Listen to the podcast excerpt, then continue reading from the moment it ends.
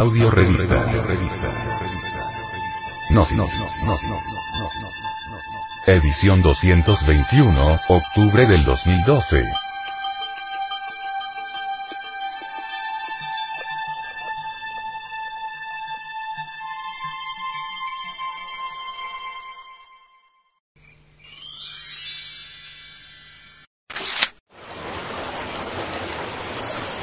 Frente Mundial de Salvación del Planeta. Ríos de Mercurio.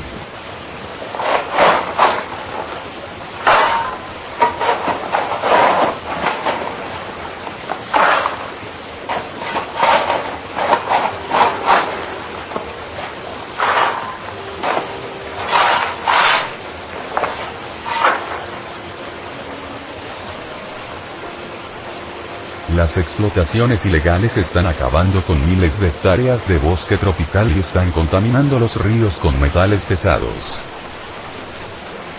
Miles de toneladas de mercurio están siendo vertidos de manera incontrolada en los ríos de Latinoamérica, sobre todo en Perú, Bolivia y Colombia, fruto de la nueva fiebre del oro que ha brotado en el continente, en la denominada Amazonía. Los campamentos ilegales y los proyectos legales de extracción, además, están arrasando miles de hectáreas de bosque tropical.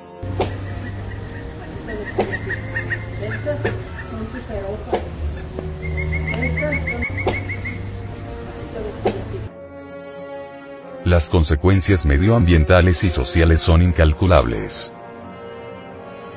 Alrededor de 500.000 personas se dedican a la extracción ilegal de oro en la llamada zona de la Amazonía, que abarca territorios de Perú, Bolivia, Colombia y Brasil. Se establecen en improvisados campamentos donde están provocando un desastre medioambiental en este vasto territorio del continente.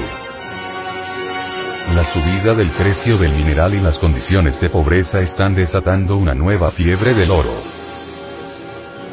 La crisis económica ha convertido al oro en un valor refugio para los inversores. En 10 años, el precio de la onza ha pasado de 270 dólares a 1.800 dólares. Esta tensión inflacionista está fomentando el resurgir de este tipo de actividad ilegal e incontrolada, sobre todo en territorios tradicionalmente muy pobres. El 20% del oro que circula en el planeta es extraído en explotaciones legales o ilegales, en Sudamérica.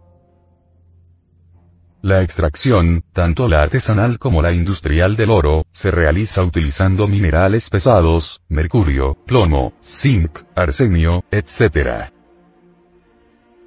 Estos minerales se mezclan con las piedras extraídas en las superficies donde se ha localizado la beta y, mediante un proceso de filtrado y lavado, se obtienen las pepitas. Los restos del mineral junto al agua contaminada luego son vertidas de manera incontrolada a los cauces de los ríos en este tipo de explotaciones ilegales. En las autorizadas se supone se sigue un protocolo de seguridad. Se necesita utilizar 3 gramos de mercurio para obtener un gramo de oro y unas grandes cantidades de agua. Para establecer los lavaderos es preciso desviar el caudal de los ríos, una actividad que está afectando a los recursos hídricos de la zona y que afectan de manera especial a las actividades agrícolas. Asimismo, los residuos están contaminando las capas freáticas. Cuando finaliza la explotación, el campamento se abandona a su suerte y los mineros se desplazan a otros lugares a la búsqueda de nuevos yacimientos. Los efectos sobre la biodiversidad son irreversibles. Estos campamentos clandestinos, auténticas ciudades nómadas, que surgen en mitad de la nada, solo en Perú han provocado la destrucción de 20.000 hectáreas de bosque tropical en un año, según las estimaciones realizadas por el propio gobierno peruano, aunque otras fuentes aseguran que la cifra aumenta a las 150.000 hectáreas de bosque destruido. El resultado es la obtención de 18.000 toneladas de oro. En Colombia, 43.000 kilómetros cuadrados de su suelo se destinan a explotaciones mineras tanto legales como ilegales, especialmente en el centro y occidente del país y su actividad representa, según expertos, una amenaza para uno de los complejos hidrológicos más importantes del país, que abastece de agua a más de 4 millones de personas. Esta zona es considerada como la despensa agrícola del país y ya se ha notado una reducción en la producción de arroz por la falta de agua por la nueva distribución de los recursos hídricos. Eso sin contar las consecuencias a medio plazo que puede tener sobre la fertilidad de suelos y tierras por la contaminación. Colombia es considerado el país con las tasas de contaminación por mercurio más alto del mundo de continuar la contaminación de los ríos con mercurio en su forma alarmante actual antes de poco tiempo ya no será posible comer peces, estos últimos viviendo en agua así, totalmente contaminada serán peligrosos para la salud. Además, debido al desmedido consumo y explotación del suelo y del subsuelo para obtener el oro, pronto las tierras ya no podrán producir los elementos agrícolas necesarios para la alimentación de las gentes. De esta forma el animal intelectual, equivocadamente llamado hombre, al contaminar los ríos y destruir miles de hectáreas de bosques, es claro que ha sometido al planeta Tierra, a una larga y espantosa agonía que indubitablemente habrá de concluir con una gran catástrofe. Difícilmente el mundo podrá sobrevivir en este tercer milenio, ya que el animal intelectual está destruyendo el ambiente natural a mil por hora. El mamífero racional, equivocadamente llamado hombre, está empeñado en destruir la Tierra, quiere hacerla inhabitable, y es obvio que lo está logrando. Obviamente, como resultado de todo esto, mueren los vegetales, animales y después, en los próximos años, hasta multitud de personas. La criminal destrucción de los bosques y la explotación despiadada de estas minas de oro dejarán a la tierra convertida en un desierto. La contaminación de alimentos y aguas debido al uso del mercurio y de otras sustancias químicas, traerá alteraciones genéticas y monstruos humanos. Criaturas que nacerán deformadas. Ciertamente la humanidad no sabe vivir, se ha degenerado espantosamente y francamente se ha precipitado al abismo. Lo más grave de toda esta cuestión, es que los factores de tal desolación, están dentro de nosotros mismos, los cargamos en nuestro interior, en nuestra psiquis.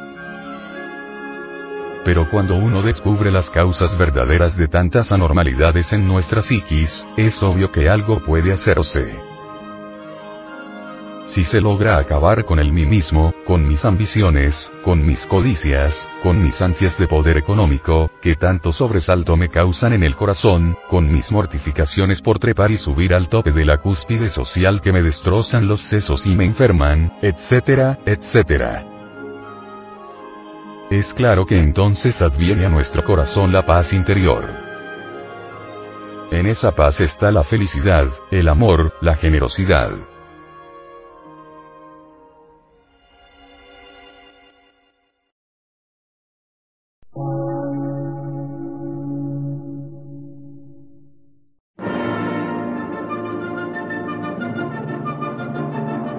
Emisora, gnóstica, transmundial.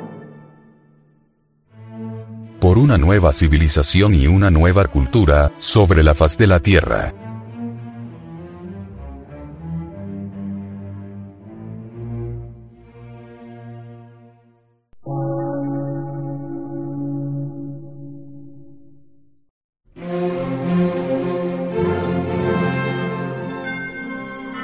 Medio de radiodifusión científico, artístico, místico y filosófico, de la Asociación Colombiana de Centros de Estudios Gnósticos, Antropológicos, Psicológicos y Culturales. A. C.